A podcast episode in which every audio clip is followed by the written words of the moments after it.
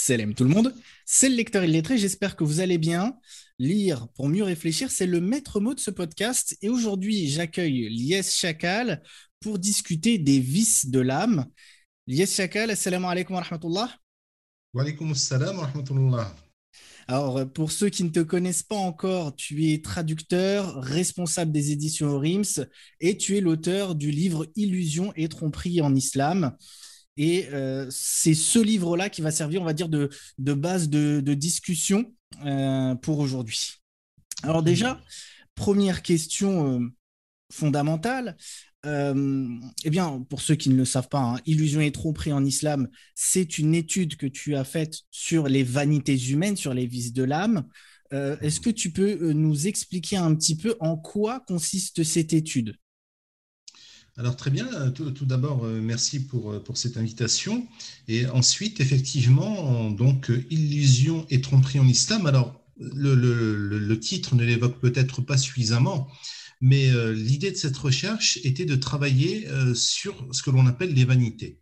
Alors vanité, ça vient du latin vanitas, ça signifie un petit peu donc l'inanité du monde, le vide hein, surtout. Il y a cette notion de vide qui est importante. Et en arabe, on n'a pas à proprement parler de terme équivalent à celui de vanité, mais on a un terme qui s'en rapproche et qui va désigner un petit peu les illusions du monde ou le fait d'être dupé ou de se laisser duper. Parce que la nuance est importante et on parle en arabe de roror. Voilà. Et nous avons notamment dans les textes fondateurs scripturaires de l'islam, mais en premier lieu, au premier titre duquel le Coran, donc des occurrences du terme roror qui apparaissent donc évidemment très régulièrement et euh, on peut considérer que s'intéresser donc à l'inanité du monde, à cette notion de vide, de vanité, dans toute démarche spirituelle, elle est fondamentale. Elle est fondamentale. Et donc, euh, pour répondre plus directement à ta question, donc cette notion de, vanité, ben, elle est importante en quoi Elle va consister à s'interroger sur tout ce qui va constituer dans un cheminement spirituel personnel des carcans, des entraves à ce cheminement. C'est un petit peu l'image du chemin, euh, si tu veux, qui est semé d'embûches. Voilà, c'est un petit peu cette idée-là. Et apprendre à identifier ces embûches-là, à les contourner, voire à les retirer du chemin, est évidemment très important pour quiconque, évidemment, souhaite, dans une perspective eschatologique, donc religieuse, rencontrer Allah sans encombre. C'est un petit peu ça l'idée générale finalement. D'accord, ok. Et, du coup, qu'est-ce qui t'a amené à, faire une étude sur ça? Comment comment c'est arrivé, on va dire, dans ta vie?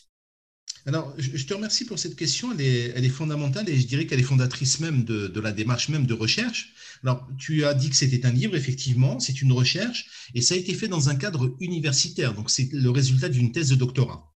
D'accord. Et euh, cette thèse de doctorat, elle a aussi la particularité d'avoir été faite à un âge avancé, pour ce qui me concerne. C'est-à-dire que j'ai fait un cursus d'études que j'ai dû interrompre donc au niveau du DEA, qui est aujourd'hui l'équivalent du Master 2 euh, de l'université, donc ce que l'on appelait l'année préparatoire au, doctorat. J'ai donc fait ma première année de thèse il y a quelques années, et pour euh, des raisons de santé notamment et économiques, donc je n'ai pas pu poursuivre. Et euh, comme ce projet-là me tenait à cœur, donc j'ai décidé euh, de, reprendre donc euh, le, cycle, je dirais, des recherches dans 2013 de mémoire, entre 2013 et 2014. Donc j'ai eu la chance de toujours trouver en poste mon ancien directeur de recherche avec lequel j'ai renoué les liens après près de 12 ans, je dirais, d'absence. Et comme j'avais une expérience professionnelle que je n'avais pas il y, a, il y a quelques années, je me suis intéressé un petit peu à la façon dont on pouvait expliquer ce que, d'après moi, je considérais être euh, une différence fondamentale, très profonde, entre les enseignements de l'islam, donc l'enseignement éthique, s'entend, la morale coranique, la morale euh, du prophète Mohammed et l'application que nous en faisions, nous, en tant que musulmans, et pourquoi il y avait cette euh, vraiment, je dirais, différence entre la théorie, donc les textes, et la mise en, en, application, la mise en pratique. Hmm. Euh, donc, cela m'a amené à considérer que on avait des ressources extraordinaires sur le plan éthique, qui d'ailleurs ont inspiré même beaucoup d'auteurs occidentaux. Bon, ça peut-être qu'on aura le temps de, l'évoquer plus tard. Hmm. Et je me suis dit, mais comment se fait-il que dans nos rapports les uns aux autres, nous ne retrouvions pas toujours justement cet islam vivant, pour reprendre le titre euh, euh, d'un livre d'un auteur euh, philosophe du XXe siècle. Et donc, je me suis dit, tiens, compte tenu de l'expérience que j'ai, donc évidemment, cette expérience-là, bon, il y a eu de belles réussites, il y a eu aussi quelques, quelques accros avec certains de nos co-religionnaires. Alors, je me suis remis en question, bien entendu, je me suis dit, interrogeons l'islam, et voyons ce que les textes des anciens, notamment les grands penseurs euh, médiévaux, euh, abordaient la question de la nature humaine. Voilà. Mm. C'est comme ça que l'Odyssée a commencé. D'accord. c'est vraiment intéressant. Donc, euh, ce qui est intéressant, c'est qu'il y a une double, on va dire, une nature un peu, oui, double de, de ce travail. C'est d'un côté, c'est quelque chose d'universitaire, mais de l'autre, il y a ce côté cheminement spirituel et personnel. Exactement.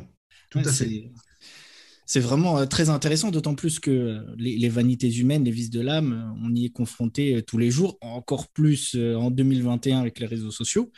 Et mmh. c'est aussi pour ça que, que je voulais qu'on insiste un petit peu sur ce livre qui est vraiment excellent et, et, qui finalement peut servir de, on va dire, de, de un peu de, de, guide euh, pour avoir des pistes de réflexion sur justement nous-mêmes et les vices qu'on peut avoir et dont on ne se rend pas forcément compte. Ben, c'est justement, et, je, te remercie d'avoir résumé la question euh, en ces termes-là, c'est parce que nous ne nous rendons pas compte que ces vices sont en nous. Nous, nous, nous disons que nous ne prenons pas conscience même. Hmm. Hein, qu'ils sont au plus imprégnés, je dirais, au plus profond de notre être, que nous pensons en être dénués.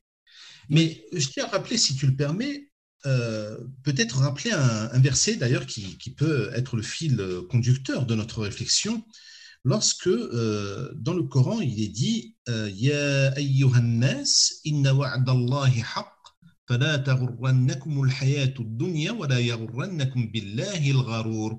Ô homme, la parole d'Allah est vérité ou la promesse d'Allah est vérité, que euh, ne vous trompe point la vie d'ici-bas et que ne vous trompe point au sujet de Dieu, d'Allah, le trompeur. Alors, ce qui est intéressant dans, dans, euh, dans ce verset, c'est que nous avons deux grands acteurs de l'illusion des vanités qui sont mentionnés, à savoir les apparats de la vie d'ici-bas, hein, ce qu'on appelle zinatul hayati dunya, et le trompeur, le rarour, qui dans le Coran désignait évidemment le malin démon, c'est-à-dire le shaitan. Hmm. Il faut ajouter à cela un troisième élément qui est mentionné dans le Coran en de mains endroits, qui est la nefs. Alors, qu'on traduit en des termes modernes aujourd'hui par la notion d'ego, n'est-ce pas? Hmm. Donc, mais cette nefs-là, c'est elle qui va venir se joindre, je dirais, un petit peu aux deux autres grands acteurs que sont respectivement donc la vie d'ici-bas et le malin démon, le shaitan. Et on a ici une sorte de, trio, euh, si tu veux, euh, qui va interagir. Hmm il va interagir de différentes manières. C'est-à-dire qu'on peut considérer un petit peu dans l'ordre que la nefs, évidemment, a des shahawat, elle a des passions, elle a des besoins qu'elle souhaite assouvir, des désirs. Et c'est toute l'image, tu sais, de ce qu'on appelait donc l'attelage ailé dans la philosophie euh, de, de Platon. On mmh. retrouve d'ailleurs euh, approche que l'on retrouve plus ou moins similaire chez de, grands penseurs donc, qui sont antérieurs pour certains notamment au XIe siècle. Je pense notamment à un auteur qui s'appelle Al-Hakim al-Tirmidhi. Alors, ce n'est pas le, ce qu'on appelle le traditionniste, hein, le muhaddis. c'est pas Abou Issa. Non, non, c'est pas Abou Issa, exactement. Hum. Donc, c'est quelqu'un qui, euh, donc ce Tirmidhi, qui, qui, a beaucoup travaillé d'ailleurs, sur, euh, qui a beaucoup écrit sur la nefs, sur le ghurur, donc sur l'illusion du monde et qui donne l'image concernant la nefs d'une bête, d'un cheval rétif, d'accord mmh. Qu'il faut euh, évidemment dompter. C'est un mmh. petit peu ça, l'image de la nefs. Donc c'est un cheval qui est rétif. Voilà. Et ce mmh. cheval-là, ben, il faut le brider, et donc à un moment donné, il faut être capable de bien tenir les rênes. Voilà. Et donc, cette nefs-là, si on lâche les rênes, que fait-elle? Elle va se laisser influencer par les apparats de la vie, considérer que finalement cette vie-là est une vie de désir, de plaisir, mais de plaisir immédiatement euh, à assouvir, si tu veux. évidemment, elle va être surexcitée et excitée par le waswas du shaitan. Donc c'est en cela que c'est intéressant de, s'imaginer ces trois ennemis. Et pourquoi je parle d'ennemis? Parce que euh, ils ont une autre particularité, c'est que évidemment, à part les attraits de la vie ici-bas, la nefs, euh, elle est invisible, même si nous la sentons en nous-mêmes. Hein. on se sent des fois un peu dépassé, on a l'impression qu'il y a une sorte de dédoublement euh, de la personnalité, on a l'impression qu'il y a un autre moi.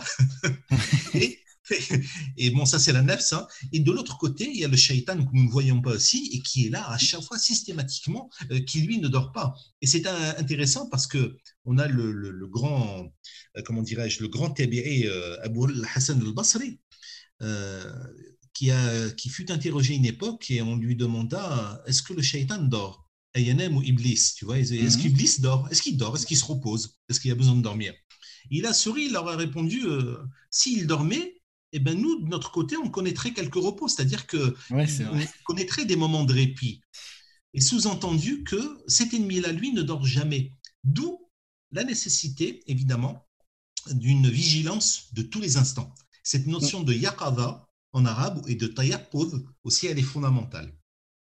Hmm. Ouais, c'est vrai que c'est, c'est, vraiment important et, et c'est, fou comme euh, la terminologie est, assez claire dessus. Quoi. C'est vraiment un combat, euh, c'est euh, quelque chose on doit rester en éveil et, du coup, là, je, je appuie encore une fois sur l'intérêt d'étudier les vices de l'âme, c'est qu'on ne peut pas combattre, on ne peut pas vaincre un ennemi euh, qu'on ne connaît pas et sur, le, sur lequel on n'a pas euh, étudié. Quoi. Exactement. Alors, la, notion de, de, combat que tu évoques, euh, cette notion de lutte, elle est à rapporter à un organe vital au sens premier du terme et spirituel du terme qui est le cœur. Hmm. Bien souvent, quand on fait cette appréhension-là, cette approche des vices de l'âme, on en oublie quel est l'organe à protéger de tout cela tu vois, de toutes ces mmh, illusions, de toutes ces luttes. Ça, on l'oublie. Et on oublie que dans toute spiritualité, quelle qu'elle soit, c'est le cœur qui est un élément central de la spiritualité. Et euh, preuve en est, preuve en est qu'on a évidemment de nombreux, écrits, non seulement qui vont aborder la question du cœur, et nous avons dans la tradition musulmane, dans le Coran, donc la mention du cœur à de mains endroits, donc dans de nombreux versets. Voilà ont-ils des cœurs à l'aide desquels, entre guillemets, ils vont être capables de comprendre, de percevoir ce qui, euh, ce qui leur arrive on a le terme fouad qui des fois donc est, euh, est, employé à la place du terme qalb en arabe. Mhm. Alors certains disent que c'est un cœur intelligible ou autre. Bon, mais toujours est-il que le cœur est présent et omniprésent. Et assez paradoxalement, on oublie c'est ce cœur-là qui doit être justement purifié, nettoyé de tout vice. Je citerai aussi le célèbre hadith du prophète qui est connu, n'est-ce pas?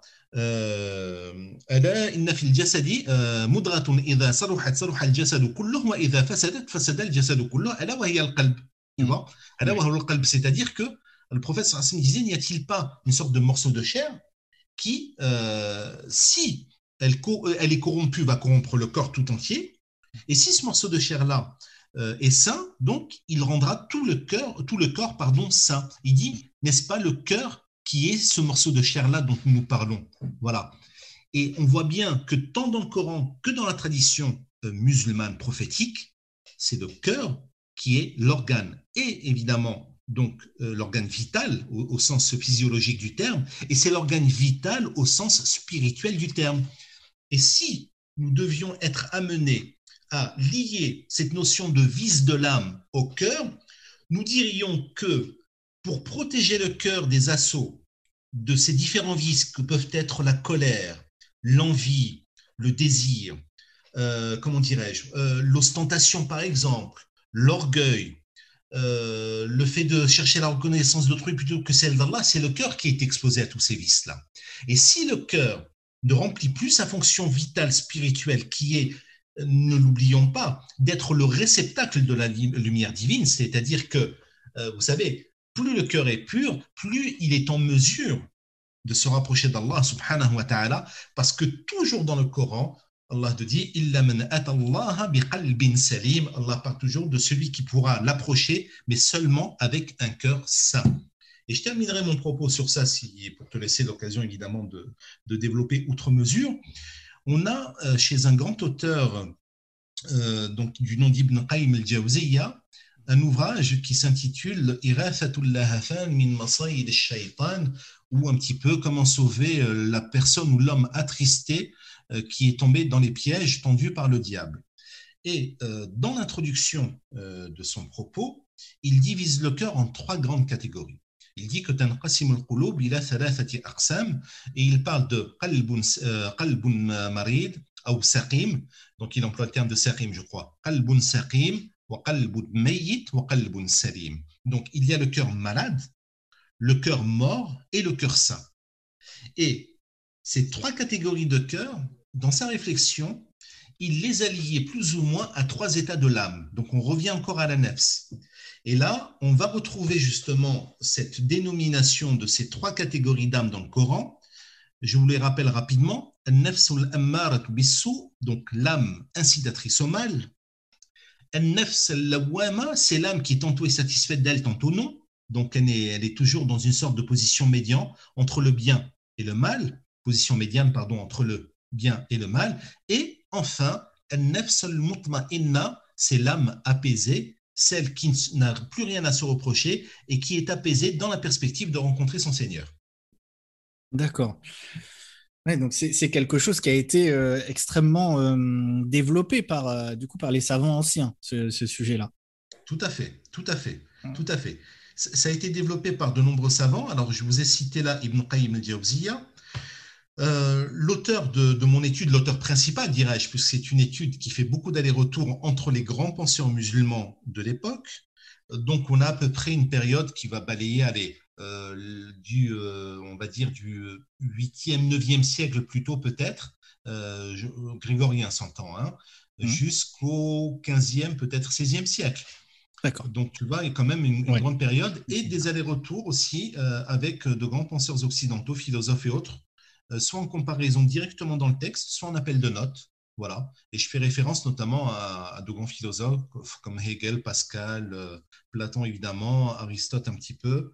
la comparaison avec aussi la, pensée grecque antique sur mm-hmm. cette notion d'ubris. Hein. on, parle, on a beaucoup parlé d'ubris récemment, comme si on redécouvrait le terme. Mais euh, l'ubris, il est à, comprendre, n'est-ce pas, ce qu'on traduit aussi par l'orgueil démesuré, il est à comprendre dans une perspective, euh, on va dire, euh, de la Grèce ancienne qui, justement, utilisait ces termes-là par rapport à, donc, à, comment dirais-je, au dieu grec, en, en l'occurrence. Oui. Voilà. Et, du coup, parmi les, les, personnes euh, auxquelles tu fais référence dans le livre, euh, l'imam al-Razali a, une place, euh, on va dire, assez importante, centrale même. Est-ce que c'est parce que, on va dire, spirituellement ou intellectuellement, il y a, tu as des affinités, on va dire, particulièrement avec l'imam al-Razali, ou est-ce que c'est parce que sur ce sujet des vices de l'âme, l'imam al-Razali a une particularité ou une euh, ou des positions euh, spécifiques par rapport aux autres alors, euh, question évidemment, comme souvent d'ailleurs, elle est très pertinente. premièrement, moi, alhamdoulilah, je, ne suis pas marqué à proprement parler idéologiquement. C'est-à-dire que, pour être tout à fait transparent, lorsque je me suis intéressé à l'islam étant plus jeune, évidemment, donc j'ai lu énormément de traductions. Il y avait de bonnes traductions, ça je le dis assez régulièrement à l'époque. Et je suis tombé sur deux traductions de la commission euh, libanaise donc des, grandes œuvres, hein, euh, dans les années 60 à peu près. Donc, il y avait Ayyuh al-Walad al-Ghazali et Al-Munqid min al toujours donc d'al-Ghazali. Donc, ces deux titres-là, qui avaient été remarquablement traduits, euh, qui m'ont beaucoup marqué aussi sur le personnage, les idées. Et j'en ai fait juste, entre guillemets, un objet de recherche. C'est-à-dire que euh, lorsque j'ai pu euh, par moi-même accéder au texte, donc euh, dans la langue de la révélation, en arabe, mhm. j'ai commencé mes recherches universitaires par une traduction du Kitab Tauba, donc le, traité du repentir, donc extrait de Ihya réunification des sciences de la religion. Et c'est là que mon travail, en tout cas sur cet auteur, a commencé. D'accord. Est-ce que c'est la traduction qui, du coup, est publiée aux éditions Al-Bouraq oui, parce que c'est le premier contact que j'avais eu avec un éditeur en, 1998, hein, donc ça remonte. Ah, je savais pas que c'était dans le cadre de tes études, que c'était ton premier travail, on va dire, de, de recherche. Ah, c'est intéressant. Voilà. pour que les étudiants d'aujourd'hui comprennent, donc ça c'était en maîtrise à mon époque, donc le master 1. D'accord. En sciences humaines et à la Sorbonne notamment, puisque je suis un ancien étudiant de, Paris 4 Sorbonne. Donc, il fallait avoir déjà en master, donc un en maîtrise, il fallait avoir un directeur de recherche, il fallait avoir un sujet. D'accord. qui voilà, c'était déjà soumis entre guillemets à autorisation pour pouvoir poursuivre ses études correctement. Euh, voilà, donc c'est une traduction qui a d'ailleurs a, connu, euh, euh, un, bel accueil, hein, puisqu'il y avait une mm. introduction analytique dans ce travail-là. Et ensuite, ça a donné lieu à un premier travail, un deuxième travail préparatoire qui s'intitule L'idéal musulman selon Razali. Oui, que j'ai recommandé. Voilà, exactement, un petit, un petit résumé des, voilà, des, des, grands principes hein, de Razali sur la, prière, le, le, jeûne et autres. Et euh, donc j'ai fini par, par, ma thèse en m'appuyant sur cet auteur. Pour quelle raison? Parce qu'il est l'un des, des, rares auteurs à avoir abordé dans le détail justement tout ce qui relevait euh, donc de, de l'éthique et donc de, euh, des vices de l'âme. Ça, c'est le premier aspect. Ensuite, c'est un auteur qui non seulement a été influencé par d'autres anciens, donc c'est ce qu'on appelle évidemment une écriture de tradition, comme on appelle ça le naql, mmh. et il en a influencé d'autres postérieurs à lui, euh, d'ailleurs, il faut prendre l'exemple d'Ibn al-Jawzi, euh, Ibn al-Jawzi, qui dans euh, Telbis ou Iblis, que les gens connaissent aujourd'hui, le grand public connaît hein, le Telbis Iblis, hein, donc d'Ibn al-Jawzi, euh, donc, le plan qui a été suivi est quasiment identique à celui du Kitab Dham al de la condamnation, donc de la vanité ou du Ghurur de Ihya ulumuddin al-Ghazali. Ah, D'accord, c'est intéressant. Ça, c'est ce que j'ai démontré d'ailleurs dans ma thèse. Bon, c'est connu. Euh, c'est connu, ce sont des, euh, que ce soit d'ailleurs lui ou Ibn Taymiyyah, donc cite souvent le Ghazali. Alors, évidemment, il cite ce qu'ils n'ont pas, ce qu'ils ne retiennent pas de sa pensée, et c'est très intéressant de voir la façon dont ces ulama, entre eux, même s'ils ne sont pas contemporains, évidemment, euh, se comportaient. Il y a beaucoup, beaucoup, beaucoup, contrairement à ce que euh, les gens croient, il y a beaucoup de révérence, c'est-à-dire de respect de la perte de ces auteurs à l'égard d'Al-Razali que ce qu'on veut bien nous faire croire aujourd'hui. Et ça, ce sont des choses que vous retrouverez textuellement. Euh, d'ailleurs, je cite les passages dans lesquels Ibn Taymiyyah, par exemple, fait référence à Al-Razali. Et euh, ces, auteurs-là avaient le mérite de la transparence dans leur, dans leur approche, dans leur critique. Ils disaient voilà ce que nous ne prenons pas de la pensée de Al-Razali et voilà ce que nous conservons. Et voilà ce dont nous nous inspirons. Si je prends Ibn Qayyim al-Jawziyah que j'ai cité précédemment, il y a dans, euh, alors je crois que c'était Kitab Da wa Dawa, hein, donc euh, Péché et guérison, il a été traduit voilà. ce titre-là par les éditions Taouba. Ça dépend. Bon, dans ce, dans ce livre-là, vous retrouverez des passages entiers qui ont été euh, copiés à la lettre, donc qui sont des emprunts à Ihya ulumuddin. Et ça, j'en ai montré un petit exemple dans Illusion et tromperie aussi. Oui. C'est à la lettre, c'est-à-dire c'est repris exactement à la lettre. Voilà. On peut pas, on peut pas dire que ça a été la même idée euh, traitée de la même façon. Mais, ce, qui, est intéressant euh, dans ce que tu dis au sujet de la, révérence qu'ils avaient entre eux, euh, malgré les, les, divergences, euh, c'est un exemple que je donne souvent, cet exemple de l'Ihya, parce que c'est quand même révélateur. parce que tu, tu, tu, confirmeras, je pense, mais Ibn al-Jawzi et al-Razali, idéologiquement, ne sont pas dans la même case. Et pourtant, ça n'a pas empêché Ibn al-Jawzi derrière de, de, faire un résumé de l'Ihya avec Minhaj al-Qasidin. Et euh, derrière encore, on a Ibn Qudama qui a, euh, qui a résumé le résumé. Donc pour, pour, pour dire à, quel point, euh, quand même, ça a été assez inspirant pour que malgré les divergences, ils s'en inspirent et après ils fassent un petit peu leur résumé en, en retirant ce qu'ils pensent être à retirer. Oui, alors tu, as entièrement, de, entièrement raison de, de, de l'aborder sous cet aspect-là. Je voudrais juste aussi euh, porter quand même en, toute transparence euh, à la connaissance du public, parce que c'est important. Hein. Moi, je suis un chercheur. Donc, euh, il faut que j'aborde la question sous tous les angles. Ibn al-Jawzi a aussi écrit un ouvrage qui est perdu aujourd'hui, hein, qu'on n'a jamais retrouvé, mhm. qui s'intitule, alors que même si ma mémoire est bonne, je crois que c'était... là, il a c'est quelque chose comme ça, je crois. Hmm, d'accord.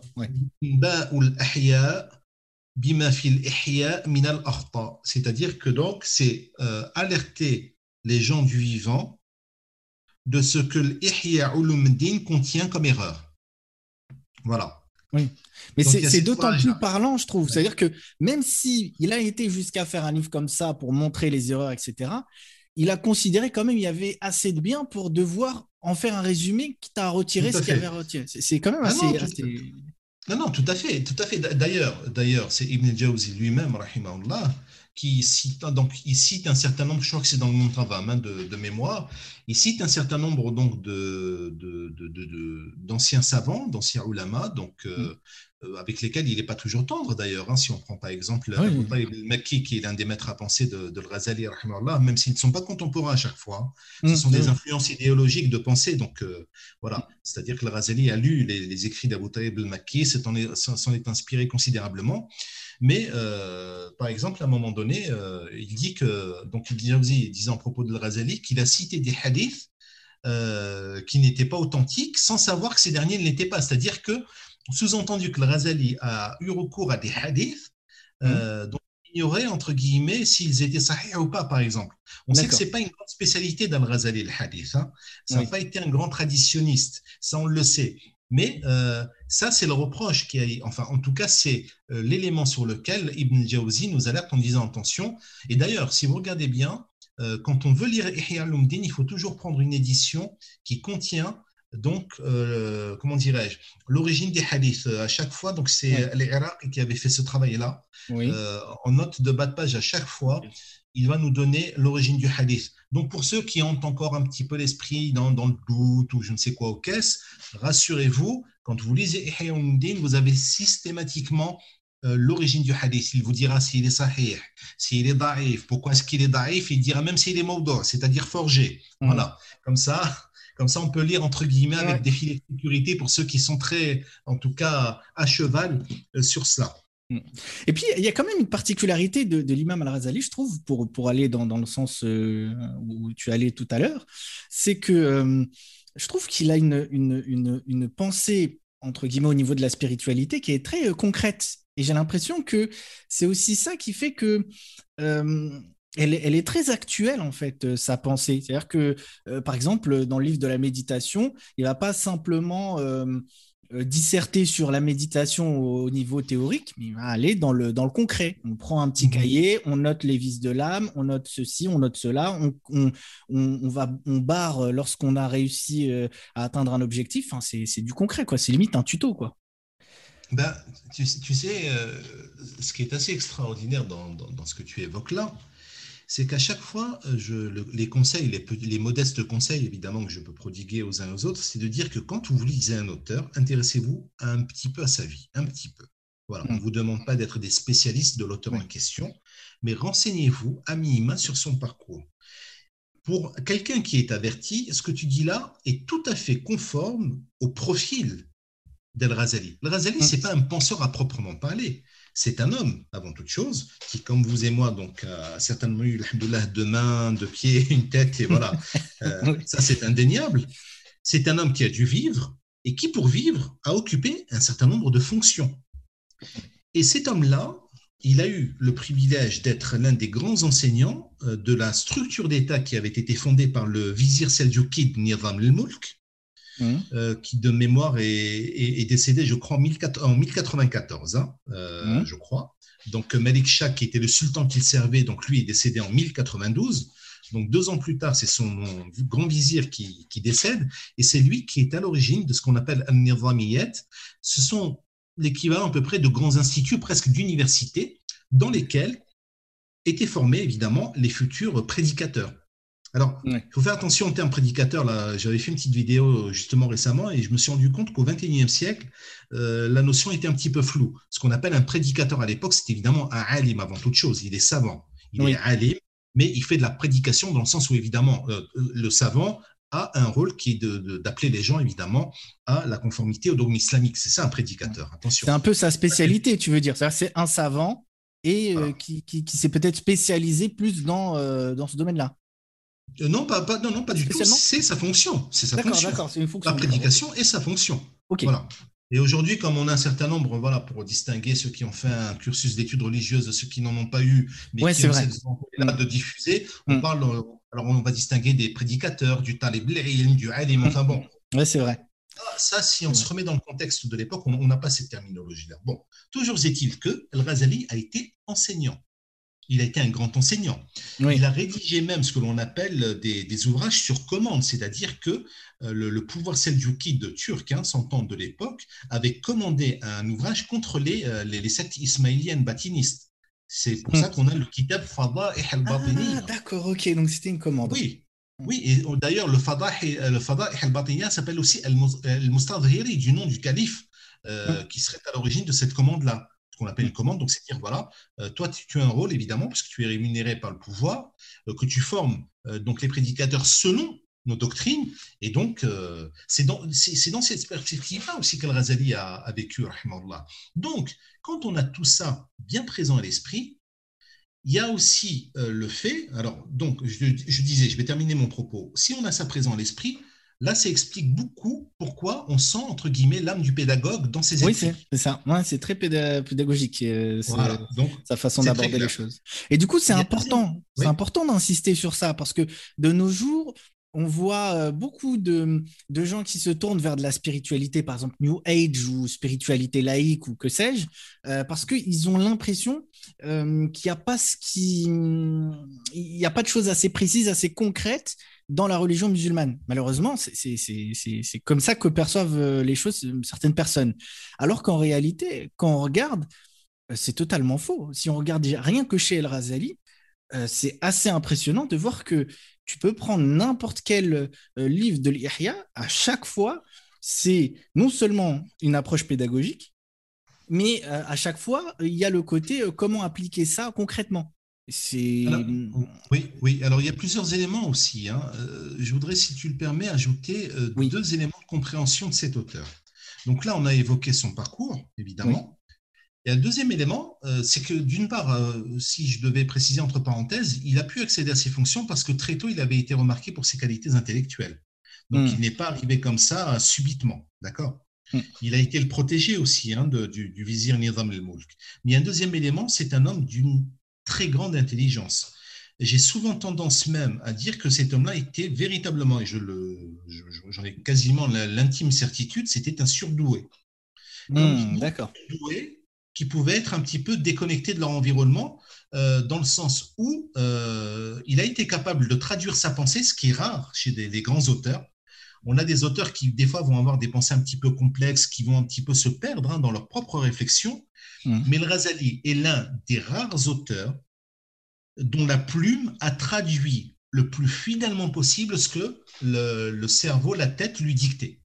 C'est assez incroyable. Oui, c'est vrai que ça donne cette impression-là, effectivement. Et c'est. C'est vraiment un auteur qui est très intéressant, d'autant plus qu'on a la chance d'avoir euh, tous les livres de, de l'Ihya qui ont été traduits maintenant. Donc, euh, c'est, Alors, oui, c'est vrai qu'il y, a eu beaucoup de traductions. Euh, après, bon, toutes ne, se valent pas. Euh, il, faut, être, il faut être très prudent aussi. Mais c'est quelqu'un, effectivement, qui, a été beaucoup traduit, beaucoup étudié aussi. Il a été C'est vrai que là, Illusion et tromperie, ça faisait plus de 20 ans qu'il n'y avait pas eu d'études sur l'éthique musulmane. Voilà, donc je disais que, que sa plume traduisait sa pensée. exactement. Ensuite, il y a, d'ailleurs à ce propos, on a, on a une thèse hein, qui, qui, a été faite euh, il y a, il y a longtemps, je crois dans les années 60. Hein. Je sais que la publication, on la retrouve dans les années 70 ou 60 d'une une chercheuse donc, de l'université de Jérusalem, hein, qui, donc, euh, l'université hébraïque, hein, donc, euh, qui s'appelle, euh, qui s'appelait, puisqu'elle n'est plus de ce monde, Lazarus Yafé. Ça s'appelle Studies in Razali, je crois, et qui a étudié justement le style de l'auteur pour montrer en quoi il avait une particularité dans, son style d'écriture. Donc, mm. euh, donc on, a, on a des ouvrages qui vont dans ce sens-là. Et le troisième élément qui est fondamental et qui fait qu'on se sent une proximité avec cet auteur, c'est qu'on sent aussi euh, l'homme d'expérience, l'homme qui va transmettre une expérience de vie. Et ça, hmm. c'est fondamental. C'est ce que l'on retrouve aussi dans, dans son autobiographie, qui était un, genre assez rare quand même à l'époque. Donc, El Munqid min al ou ce, qu'on a, ce qui a été traduit par l'erreur de la délivrance ou délivrance de l'erreur, c'est selon. Oui. Euh, le Munqid en arabe signifie celui qui vient vous sauver. D'accord Et ça sous-entend, dans le cas de Al-Ghazali, le prophète Mohammed sallallahu alayhi wa sallam. Je crois que c'est ah, très important que les gens le sachent. Oui. Voilà. Euh, voilà, parce qu'on a tendance à des fois, je pense, à, dire tout et n'importe quoi sur le Razali. Mais el munqidh, euh, donc celui qui délivre de l'erreur, c'est euh, celui qui lui-même a érigé en modèle, à savoir suivre le prophète Mohammed sallallahu alayhi wa sallam. Donc ça, c'est quelque chose qui est très présent et très prégnant dans sa pensée. Euh, donc ça, on le retrouve. Hein. Donc vous avez euh, évidemment de nombreux chapitres dans l'illusion et tromperie qui vont entrer dans le détail justement de ce que constitue le modèle prophétique de manière générale. D'accord? Hmm. et, donc l'approche est très poussée. Et donc quand on, additionne ces trois éléments, c'est-à-dire le caractère pédagogue de l'auteur, l'extrême intelligence et le fait que sa plume ait pu, euh, pardon, traduire sa pensée, le fait qu'ils nous transmettent aussi une expérience de vie, on a quelque chose qui euh, relève d'une spiritualité vivante. C'est très important. Hmm. C'est très important. Oui, c'est ça. Hmm, hmm, voilà. Exactement. Et cette spiritualité vivante, elle est fondamentale. Et donc, c'est l'un des rares auteurs, comme nous le disions précédemment, qui a mis le cœur, euh, j'allais dire au cœur de ses préoccupations, mais c'est vraiment ça. Voilà. C'est le cœur qui est central dans la pensée de Razali. il a d'ailleurs un formidable euh, ouvrage qui est dans Ihya ulumuddin, qui est le premier traité euh, du troisième quart livre. Alors, pourquoi est-ce qu'on parle de quart livre Parce que l'Ihya euh, se divise en quatre grands, non pas volumes, mais vraiment des quarts livres. On appelle ça roba en arabe. D'accord? Donc, ça s'appelle un quart livre. Et quatre, évidemment, quatre quarts livres, ça fait entre guillemets une grande somme théologique spirituelle qui est Ihya Ulum ad-Din. Hmm. Et dans euh, le premier traité de, ce qui conduit à la perdition, c'est-à-dire le Rub' al-Muhlikat, il commence par Kitab Sharh Ajaib al-Qalb. Il commence par le traité de la description des merveilles du cœur. Et je vous assure que c'est extraordinaire parce que la façon dont il va décrire le cœur sur le plan philosophique, sur le plan spirituel, et, d'ailleurs, ce qui est intéressant dans, son propos liminaire, il dit que ce qui va l'intéresser, lui, ce n'est pas le cœur physiologique, ce qu'il appelle, lui, al-qalb al-jismani. Il va s'intéresser au qalb al-ruhani. C'est au cœur spirituel, vous voyez, celui qui est, le, qui, est le réceptacle de la spiritualité. Et il le dit, je ne m'intéresse pas à cette, partie de chair qui est une forme ressemblante à une pomme de pain qui se situe dans la partie gauche de la poitrine. C'est incroyable. Hein C'est-à-dire qu'on a quelqu'un qui maîtrise son anatomie à la perfection. Et, d'ailleurs, j'ai remarqué, que, hein. remarqué que, cette euh, euh, comparaison avec, euh, avec l'anatomie, avec la médecine, il le fait souvent, ça. Ben, oui, il n'est pas le seul enfin, tu évoquais tout à l'heure le fait que des gens, pour X, euh, X raisons, considéraient qu'ils ne trouvaient pas, à proprement parler, de matière suffisante en islam. Mm. C'est pour deux raisons. La première, c'est que d'une part, beaucoup n'ont pas accès évidemment à l'arabe, ce qui est bien dommage d'ailleurs, donc ils ne mm. peuvent pas accéder au texte. On a eu un ensemble, quelques traductions de textes ou d'études, mais qui ne sont pas suffisantes, en tout cas peut-être pour assouvir ce besoin-là de connaissance. Oui. Il faut faire l'effort d'aller se pencher justement sur tout cela parce que les grands auteurs étaient des gens qui étaient euh, multidisciplinaires dans leur approche. C'est-à-dire que El Razeli, par exemple, fait des démonstrations mathématiques euh, par rapport à la façon de, calculer la qibla, par exemple, et les, heures de prière. Ça, on retrouve, on retrouve quelques schémas dans, le kitab, justement, Asrar salat donc les secrets de la prière, dans Ihya al-Mutin. C'est quelqu'un qui systématiquement compare la médecine des cœurs à la médecine des corps. Il a une véritable connaissance de, ce domaine-là. Ce sont, ce sont de grands auteurs. Prenez Pascal, le, pour ceux qui, ne seraient pas convaincus, prenez le, grand penseur Pascal, le philosophe. Mm. On dit qu'il est l'un des, des, inventeurs de la calculatrice. Mm. Pascal était mathématicien, je crois qu'on a tendance à l'oublier. Oui, ouais, c'est vrai, c'est vrai, c'est vrai que souvent. Il a été un grand philosophe, euh, d'ailleurs, d'obédience de euh, janséniste, hein, mm. donc le jansénisme. Hein. Euh, voilà, euh, ça pouvait lui arriver de s'autoflageller ou autre, enfin bref. Mais c'est quelqu'un qui, qui a il avait euh, plusieurs casquettes. Exactement, mais il était mathématicien de formation. Et il avait souvent aidé son père d'ailleurs dans, dans ses affaires. Donc je pense, que, je pense qu'il faut avoir présent l'esprit que ces grands auteurs-là étaient de véritables savants à tout mm. point de vue. Dans, dans Illusion et tromperie, il y a vraiment énormément de choses. Alors, il y a l'essentiel sur la vie de d'El Razali. Euh, il y a les comparaisons, euh, comme tu disais un peu tout à l'heure, avec euh, d'autres, enfin, entre différents, on va dire, érudits musulmans mm-hmm. sur ces sujets-là. Et on va avoir également pas mal de développement sur les vanités humaines, on va dire précisément. quoi.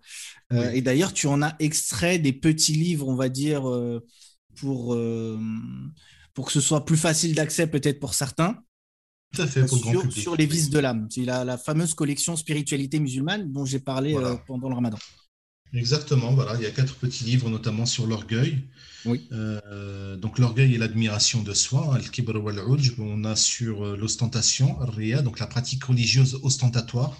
Je crois que c'est très très important. Oui. Et, d'ailleurs, on voit bien que dans ces thématiques-là, ça interroge systématiquement notre rapport au cœur et donc notre rapport à Allah. C'est-à-dire que ça interroge ce que l'on appelle la sincérité des actes.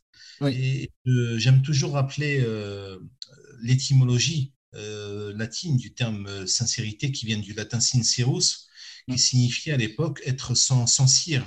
Et pourquoi? Parce que les, les, femmes de, de, l'époque antique, notamment de la Grèce antique, euh, elles n'avaient pas les produits modernes aujourd'hui pour se farder, hein, les jouets et autres, donc elles mm. utilisaient de la cire. Et on disait d'une femme sincère, donc elle était une femme sans cire, vous voyez? Voilà, la sincérité. Mais c'est vraiment intéressant ce, ce, genre de de, compréhension, on va dire, euh, étymologique.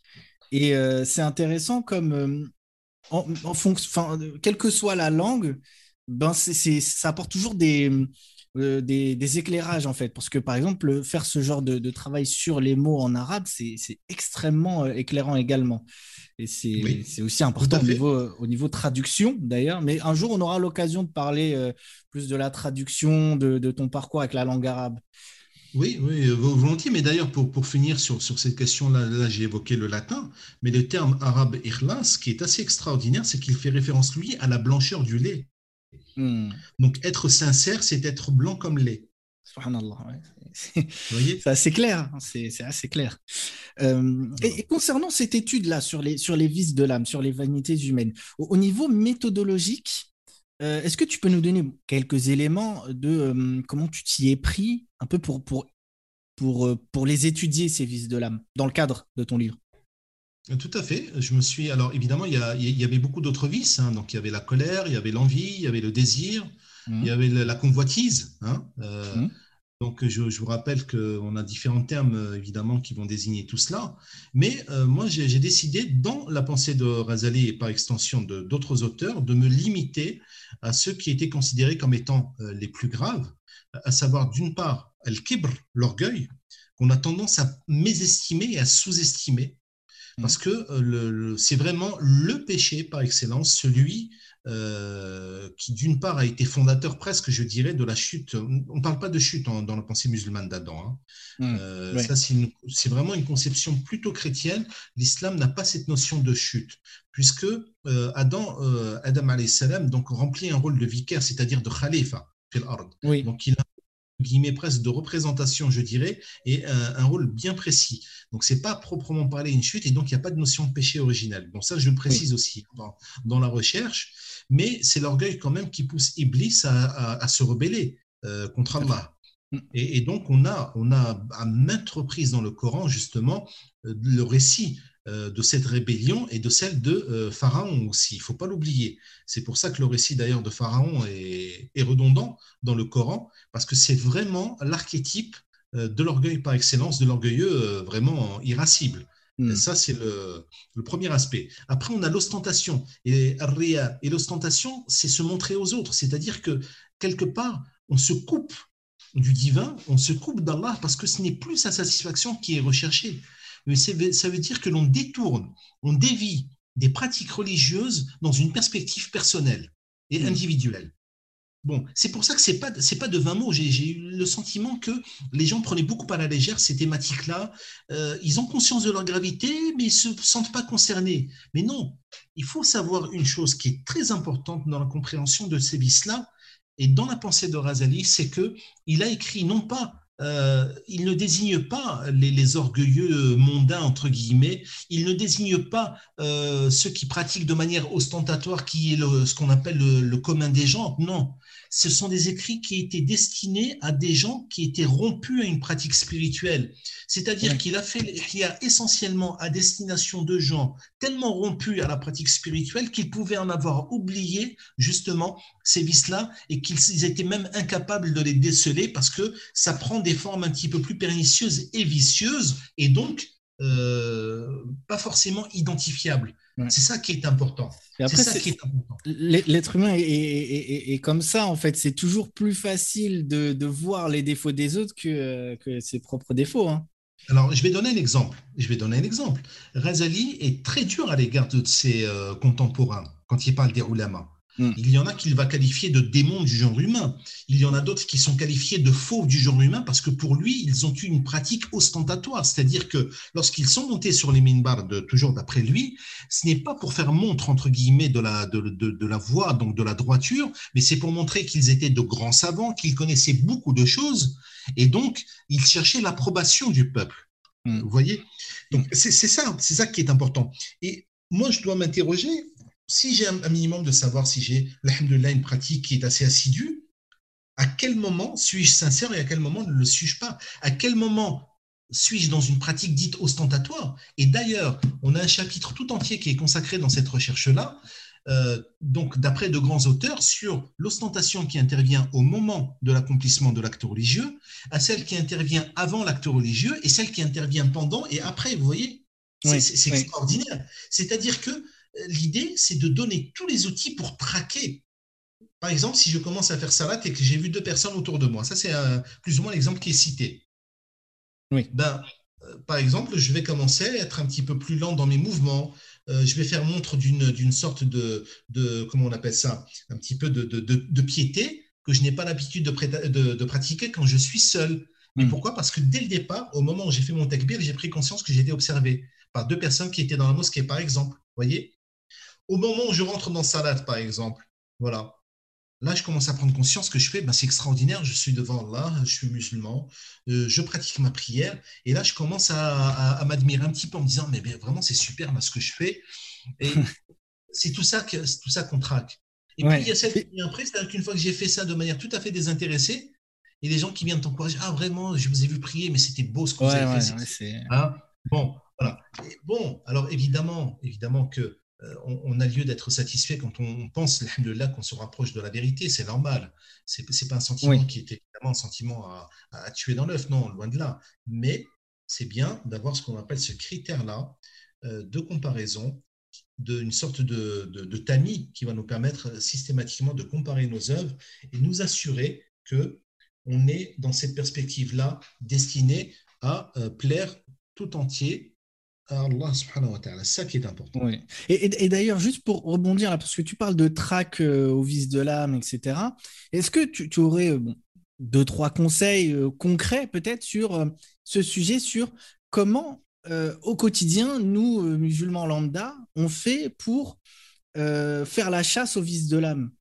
Puisqu'on bah, a du mal à s'en rendre compte, comment, comment on doit faire, par quoi on commence? Alors, moi, je veux dire ce que je sais de manière théorique, évidemment, hein, parce que il faut, moi, je suis en plein dedans aussi en tant qu'être humain, donc je, je, combats tout cela aussi, hein, je lutte. Voilà, c'est plutôt ça, c'est le terme de lutte qui est, qui est important. Oui, c'est ça, c'est vraiment une lutte. Voilà, le premier aspect qui est fondamental, c'est d'apprendre à identifier d'abord les vices. C'est-à-dire que euh, je peux, c'est pas des moulins à vent que l'on combat, c'est important.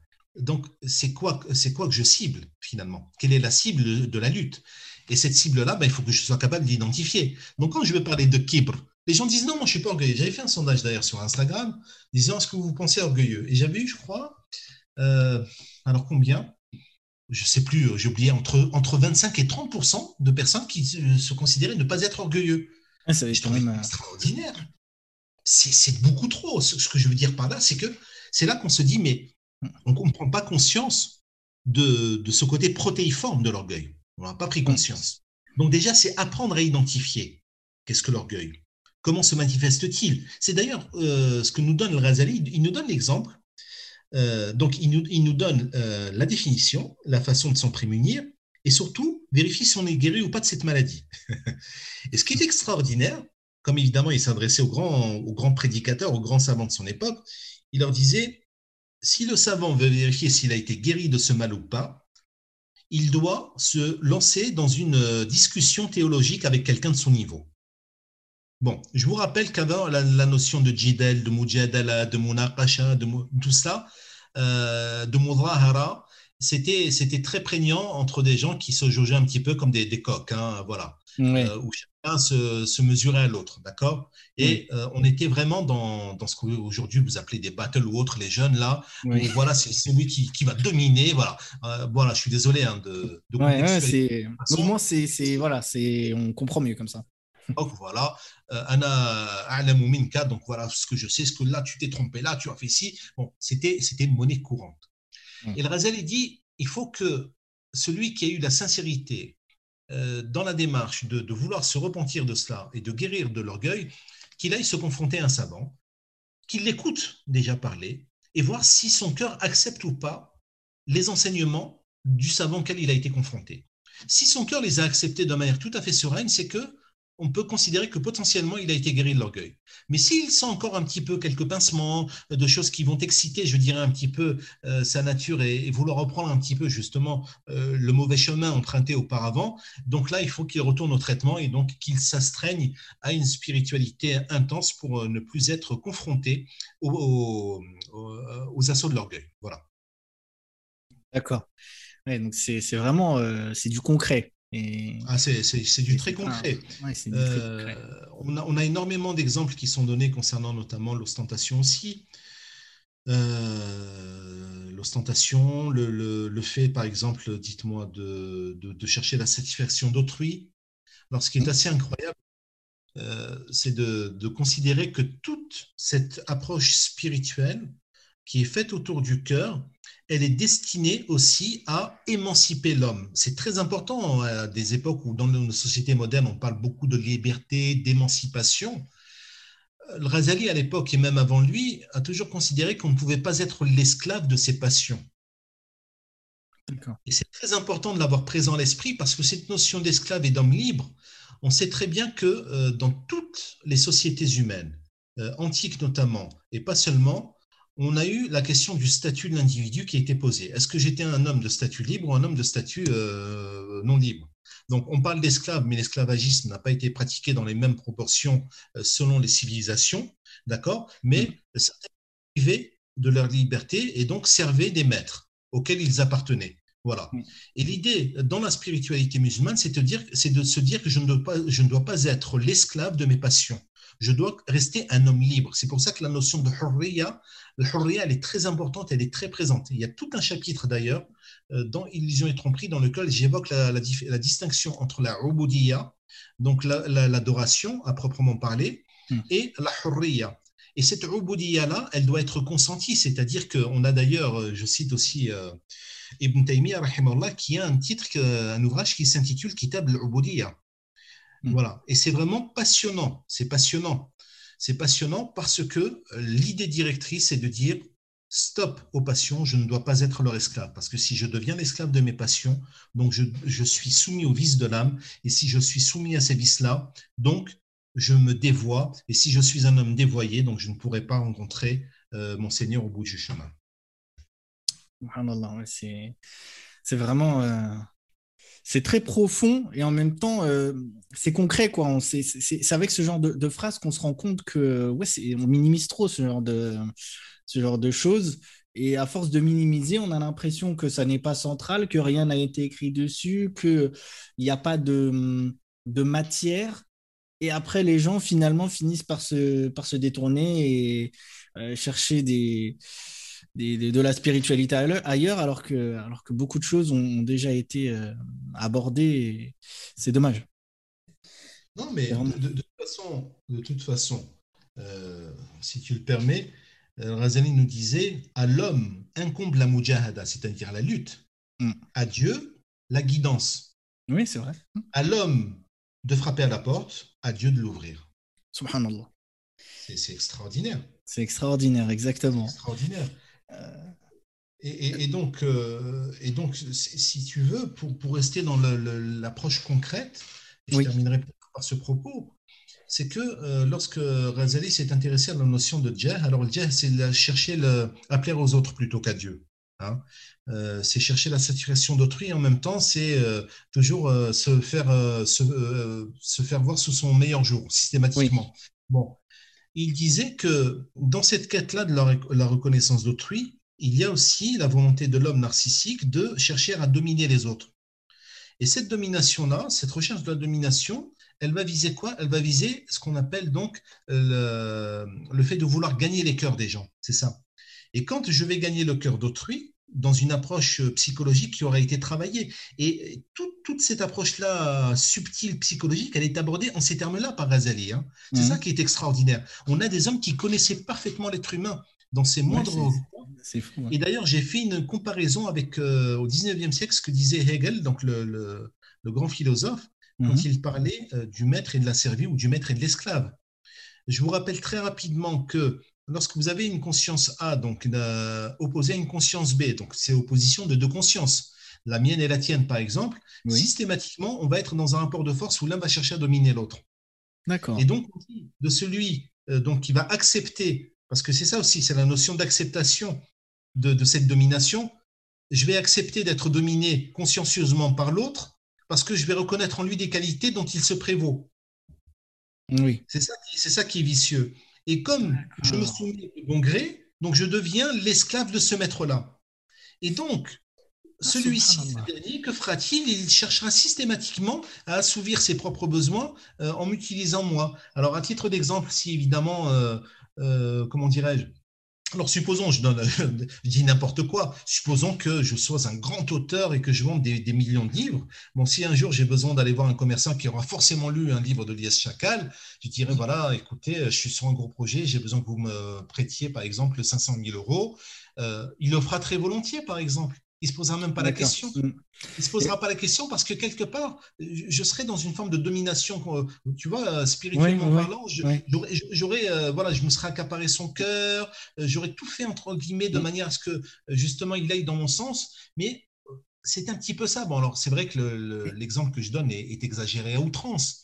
Toute proportion gardée. Est-ce que, est-ce que, parce que là, ça me, ça me fait penser à un truc beaucoup plus concret. Est-ce qu'on pourrait pas appliquer ça aussi euh, aux, réseaux sociaux avec euh, bah, justement certains influenceurs, certaines influenceuses euh, et, le rapport que, certains ont avec justement le, les abonnés, tu vois, parce que parfois c'est à limite l'impression d'avoir affaire à, à, des comment dire à des fanatiques avec un gourou où ils gobent tout ce que la personne dit je, suis tenté de dire, euh, mon ami, qu'il euh, il faut voir quelle est la réaction de ces gens-là quand ils ont raccroché, euh, quand ils sont déconnectés soit de, leur live, soit de leur vidéo, de je ne sais quoi. Oui. Il faut voir quels sentiments les animent derrière. Ce que je veux dire par là, c'est que quelqu'un qui sera dans une démarche sincère, qui ne sera peut-être pas content de sa prestation parce qu'il aurait aimé en dire plus, et donc là, il va être dans une perspective de progrès, d'amélioration mais, euh, mais ceux qui sont dans une perspective de, de, maintenir sous leur joug, je dirais, euh, euh, donc le plus large public possible, de manière à ce que justement donc il continue d'exister. Bon, ça c'est une autre démarche. Moi, je, moi, je parlais plus du, du côté de l'autre côté, c'est-à-dire plutôt du, du côté des, des, suiveurs entre guillemets. Oui, oui, oui, mais tu, tu, as entièrement raison. Ce que je veux dire par là, c'est qu'effectivement, on, se laisse, on se laisse séduire au sens premier du terme, voilà, sans, sans, forcément prendre le temps de vérifier, soit parce qu'on a choisi d'adhérer immédiatement à ce qui nous est proposé euh, qu'on soit qu'on fait manque de, je dirais, de, sens critique, soit parce que, par exemple, ça répond tout à fait au discours que je souhaite entendre aussi. Oui, c'est vrai. Il faut pas oublier ça. Euh, vous savez, c'est toujours la même question qui est posée des centaines de milliers de fois. Est-ce que je peux acheter, par exemple, une maison à crédit ou pas? Ça, ça revient systématiquement. Et la personne va poser 49 fois la question jusqu'à ce qu'elle tombe sur le 50e qui dira c'est bon, c'est halal, tu peux le faire. Il aura retenu que cet avis-là et pas les 49 autres qui lui auront dit au, au préalable, par exemple, il ne faut pas par exemple. Vous voyez Voilà. Euh, c'est un petit peu ça, c'est-à-dire que ceux qui systématiquement sont à la recherche d'avis religieux, euh, disant voilà, j'en ai appelé 15, et puis, mais pourquoi? C'est quoi le sens de la démarche? C'est jusqu'à entendre ce que je veux entendre moi, voilà. voilà. Ah, bah, quelqu'un dit ce que je souhaitais entendre, donc je suis satisfait, je suis content de lui. C'est ça qui est un peu aujourd'hui euh, gênant. Mais, mais, mais, mais euh, pour rebondir, ce que vous allez euh, trouver là dans, dans, les analyses qui ont été évoquées, d'ailleurs, c'est pour ça que je te disais que c'est parti d'une expérience personnelle de vie transposée dans un domaine de recherche. Et, mm. ce que j'ai pu en extraire, c'est franchement, c'est super parce que c'est super à double titre. C'est super parce que je me suis rendu compte de l'actualité de la pensée islamique à travers les temps, à travers les siècles. Et deuxièmement, c'est super parce que je me suis rendu compte que, en pensant écrire pour les autres, finalement, c'était un rappel pour moi en premier lieu.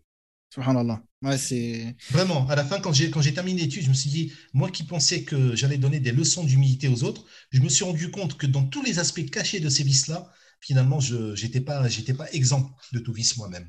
Voilà. Je, trouve que c'est vraiment euh, une très belle façon de, de, conclure cet échange qui a été euh, passionnant et qui est passé très, très vite. Euh, si je peux euh, ajouter quelque chose, euh, ce serait reprendre un peu ce que tu as dit un peu plus tôt, à savoir que le premier pas pour faire la chasse aux vices de l'âme, c'est de, savoir les identifier. Et je peux vous dire que illusion et tromperie en islam vous permettra d'identifier les vices de l'âme. Et ça va être un très bon support de, de, réflexion et ensuite de travail spirituel. Donc, je vous recommande ce livre que je vous recommande déjà depuis, depuis bien longtemps. Mais je vous le recommande encore une fois et procurez-vous ce, livre-là. J'espère que cet échange vous aura encore plus donné envie de le lire si vous ne l'avez pas encore lu. Lies, je te remercie beaucoup euh, pour cet échange. C'était vraiment excellent. Mais merci à toi en tout cas, toujours un plaisir et merci à, à nos auditeurs. Voilà. En tout cas, n'oubliez pas qu'une Oumma qui lit est une Oumma qui vit